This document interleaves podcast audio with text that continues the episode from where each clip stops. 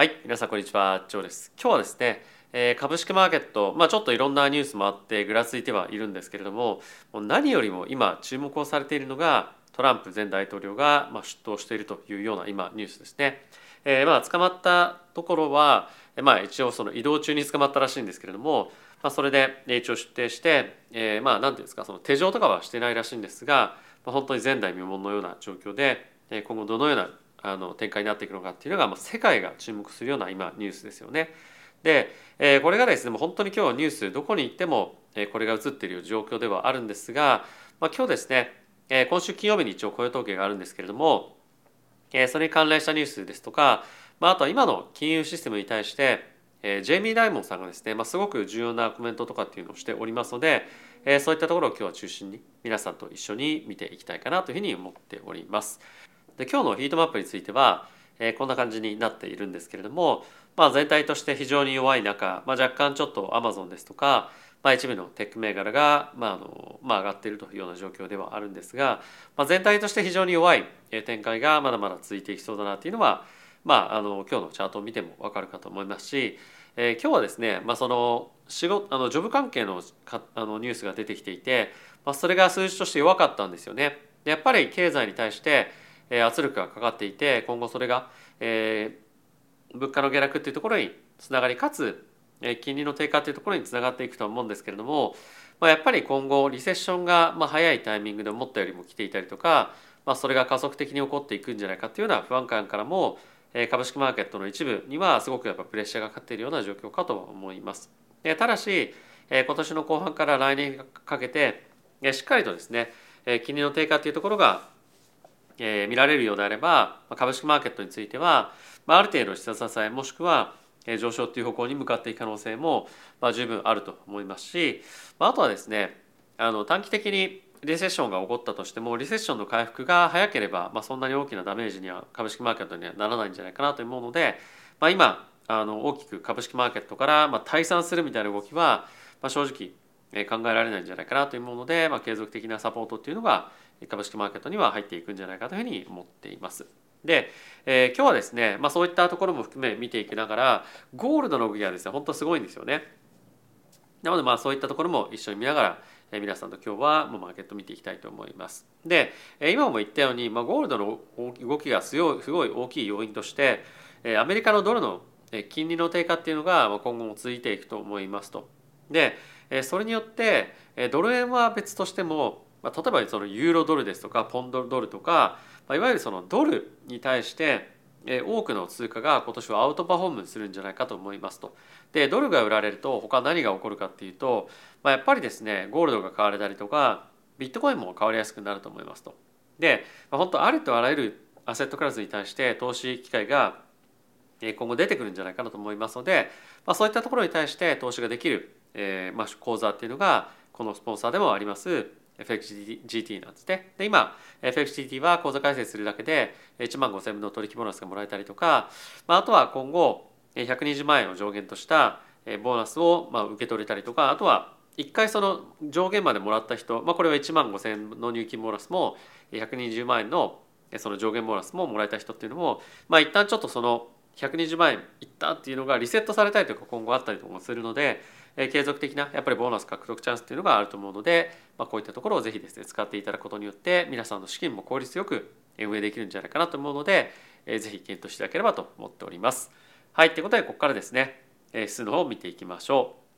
う。えーまずはダウがですねマイナスの0.59%、S&P がマイナスの0.58%、ナスダックがマイナスの0.52%、ラッセル2000がマイナスの1.81%となっていました。で今日の米国の10年債なんですが、えー7.3ベース低下して3.3ベースの今状況ですね。で短期の金利がもっと下がっているので後ほど見ていきましょう。あとはですね全体的にドルが買われてドルが売られているんですが、ついにユーロが1.095というところで1.1に回復しそうな今ところまで来ていますね。でえドル円についても今現在は131.66というところでえー高の方にまあ今日は向いているというような状況ですね。はい、であとはやっぱり今日本当に注目なのが、ゴールドですね。2039ドルまで今上昇しておりまして、今後大きなやっぱりここは注目を集めていくようなアセットクラスになっていくんじゃないかと思うので、まあ、資金もすごく集まりやすい状況が今後も続いていくというふうに思います。で、え今日はですね、まあ、このようにナスダックについてはそんなに大きな動きはないんですけれども、まあ、やっぱり何といっても注目したいのは2年債の金利が今日は14ベースで大きく下落をしておりまして、まあ、いよいよこのまた下落トレンドに入っていくのかというところですよね。でこれがやっぱり下落どんどんどんどんしていくことによって、え、さらなる資金の流入が、まあ、あのゴールドですとかそういったオルタナティブというふうに言われるようなアセットクラスに入っていくと思うので、まあ、かなり重要なこのトレンドになっていくかというふうに思っています。はいまあ、一応ドルの、え、トレンド一応見ていきたいと思うんですが、まあ、こんな感じになっていて、大きく下落をしてまたちょっと持ち返していましたが、ま、た下落トレンドに入っていて、いくということで、これがさらにまた続いていくと思いますし、まあ、これが続いていくことによっても何回も言いますが、まあ、ゴールドそして、えまあ、ビットコインとかですねそういったところへの資金の流入が起こってくるというふうに予想されております。はい、で、ここからですね皆さんと一緒に関連ニュース見ていきたいと思うんですがまずはこちらですね大きくドルが下落した米国の金利が下落した理由なんですけれどもアメリカで今求人が10万じゃなくて、えっと、1000万人を切ったというのがニュースとしてなってましたでこれはなんと12年ぶりなんですよねで、えー、かなり大きく下落をしていて予想よりも大きな下落だったということでマーケットはまサプライズとして捉えて、えーまあ、金利が下落したと。でこれによって今後、まあ、やっぱりちょっと経済的にも不安があるということで株式一旦下落していますが、まあ、これはあの株式に対して今心配なのっていうのは、まあ、当然まだ、えー、継続的に物価が続いて上昇が続いていくかというところもある一方で、まあ、やっぱりこの辺りを見てみるとリセッションへの不安みたいなところがまあ、一定程度あるんだなっていうところはまあありますしあとやっぱりちょっと最近あの結構大きく上昇していましたよね株価。なので、え金曜日の前にポジションを落としていくっていうような、まあ、一つの動きでもあるんじゃないかなというもので、まあ、大きな心配を今日するようなえことでは正直ないんじゃないかなというふうに僕は思っています。でこれを受けて今のですね金利織り込み状況なんですけれども5月3日の FOMC では、まあ、今現在大体57%ぐらいですねえー、据え置きというのが落ち込まれ織り込まれておりまして、えー、利上げをしますよ25ベース上げますというのが今43%ですね。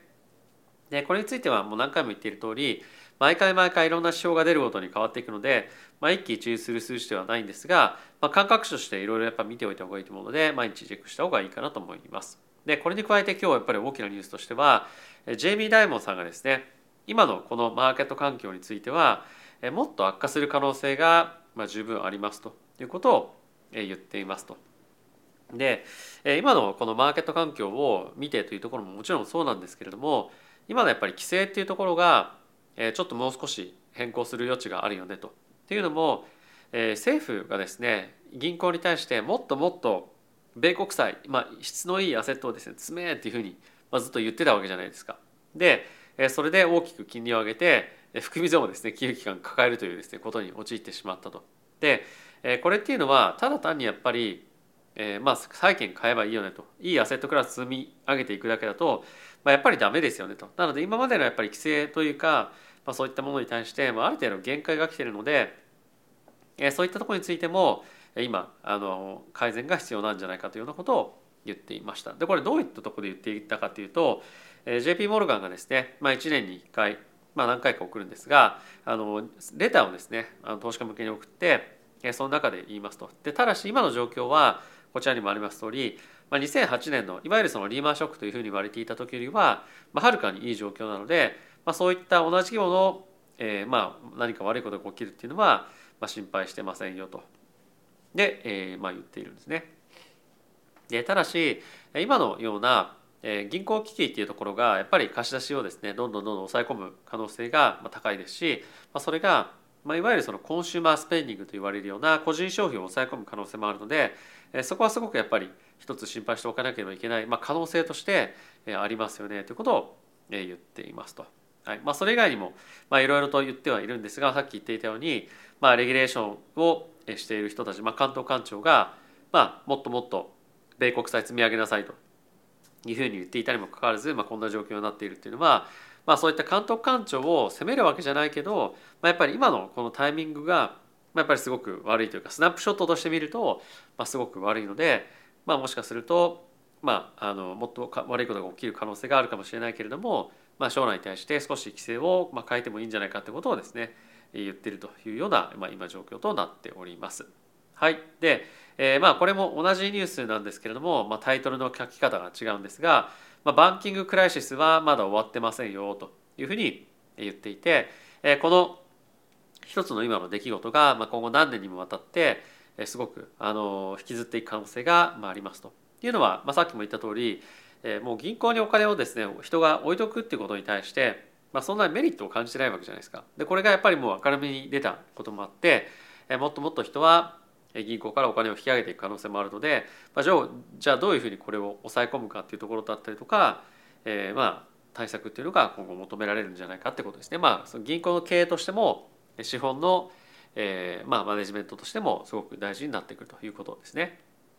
はい、続いてこちら見ていきたいと思うんですが今アメリカでですねえー、一棟アパートの、まあ、売買っていうものがなんと74%、えー、この第1クォーターで計測したとでこれっていうのが14年ぶりの、まあ、今水準らしいんですよね。で、えー、やっぱり今これだけ金利が高いでかつどんどんどんどん今、えー、賃金っていうのが、まあ、賃料が賃料っていうのが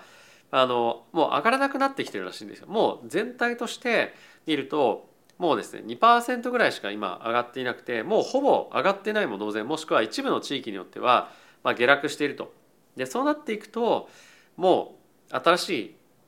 まあ、アパート買ってもしょうがないやと。いうふうになりますしもう今持ってる人たちは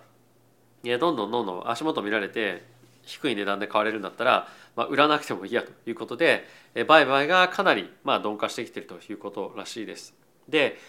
これはですねあの今アパートっていう分野で起こってますけれどもオフィスっていう分野でも、まあ、すごく今厳しい状況になっていたりとか、まあ、今後おそらく経済が悪くなってくると、まあ、商業っていうところでも、まあ、同じような状況になってくると思うので、まあ、今後よりですね賃金だったりとか、まあ、賃料が下がってきたりとか、まあ、あとは不動産の価格っていうのもさらに減速してくる可能性っていうのがアメリカではあるんじゃないかと思います。でまあそんな中ですねアメリカのマンハッタンでも、えー、不動産の売買っていうのが、まあ、大体40%ぐらい下落をしていますと。でただしこんな中でも買ってる人たちっていうのは、まあ、キャッシュで買ってると。なので本当にお金がある人たちお金が余ってる人以外はもう誰も買ってないっていうような状況ですね。まあこれはやっぱりあのものすごく今マーケットに対して在庫が出てきづらいような状況でもさっきも申し上げたようにも下がるんだったら売りたくないと持ってるものは売りたくないけど、えー、まあ売らなきゃいけない人たちが今後売り始めるということですね。まあ、つまりどういうことかというと、まあ、さっきのアパートの件もそうなんですけれども変動金利で借りてる人っていうのがすごく多いんですよ。で変動金利で借りてるってことは、まあ、これまでやっぱ金利がどんどんどんどん上がってきてしまっていてもう、えー、自分たちの家賃で家賃収入では、まあ、コスト払えなくなってくると。で、えー、今後はまあその払えなくなってきてる人たちが投げ売りする可能性があるということで、まあ、そういった人たちしかあの売らないというかもうそういった人たちの売却っていうのが今後増えてくる可能性があるので、まあ、そこはあの気をつけておかなければいけないよねというのが、まあ、今こういった記事でも書かれております。はい、でもう一つ見ておきたいのが、まあ、Google がですね今ホッチキスだったりとか、まあ、今のそのプリンターの紙だったりとかまたこれまでだったらパソコンも Mac 使ってたのが Google のですね Google Chrome のパソコンあるじゃないですかあれすごく安いんですけども、まあ、そういったものにどんどん変わっていったりとかまあ、あとは会社で使っているモニターありますよね。モニターも、まあ、結構いいものに交換したりとかっていうものが、まあ、頻繁にあったんですが、まあ、そういったものについてももうモニターの変更もいらないでしょと見えるんだからいいよねみたいな感じになってきてるということで、まあ、いよいよ本格的に Google もコストカットが、まあ、今導入されてると。でこれはですねあの、まあ、よっぽど決算が悪いんだろうなというのももしかするとあるかもしれませんが、まあ、これぐらいあのまあ余白があったってことですよね、まあ、それぐらいやっぱりいろんなところにお金を使っていて、えー、まあ社員に対して、えー、まあ還元してたっていうことだと思うんですがあともう一個ですねあの面白いなと思ったのは、えー、社内にある、まあ、いわゆるそのコーヒーショップとか、まあ、スナックとかそういったところも、えー、期間限定にしたりとかまあもう閉めますということをやってたらしいんですよ。でその一つの理由としてやっぱりそのえー、オフィスでのワークが徐々に減って自宅から働く人も増えたんですよね。でそういったそのライフスタイルワークライフスタイルみたいなところの大きな変化によってえもう今必要ないですよねみたいな感じで、まあ、言われているというのも、まあ、結構あの時代の流れに、まあ、あの沿っているというかあの変わってきたなというふうに思います。でやっぱりこれまでオフィスの中でのそのいかに快適さを保つか快適さを提供するかっていうところがすごく会社として重要になってきているんですけれども、まあ、そういったところの重要性が低下しているっていうか、まあ、そこよりももっと別のところにお金を使ったりとかっていうところも今やっぱり重要になってきていると思いますし、まあ、世界中が多くやっぱりこういったあの Google でこれやってるぐらいなんで他の企業ってもう,、ま、もうとっくの昔からやってるよっていうところもあるかもしれませんが、まあ、もっともっと厳しく環境としてはなってくると思うので、えこの辺りもし Google が例えばその決算ミスしたりとかするともしかしたら他の会社もミスするんじゃないかみたいな感じで、まあ、軒並み株式マーケットに対して売りが入る可能性もあるので、まあ、ちょっと今後気をつけたいポイントではありますよね。はいということで、えいかがでしたでしょうか。まあ、この Google のニュースっていうのはえー、特に決算ミスとかそういう話はですね本当に大きなあの可能性を秘めているというかですねあの危ない一つの要因でもあったりするので、えー、株式マーケット本当に気をつけておいていただきたいですし、えー、Google はですね決算シーズン始まると,、えー、と結構早いタイミングで決算の発表があるので、まあ、軒並み市場全体に大きなプレッシャーがあると思いますので、まあ、本当にしっかりと見ておいていきたいかなと思ってます。はい。ということで皆さん今日も動画ご視聴ありがとうございました。また次回の動画でお会いしましょう。さよなら。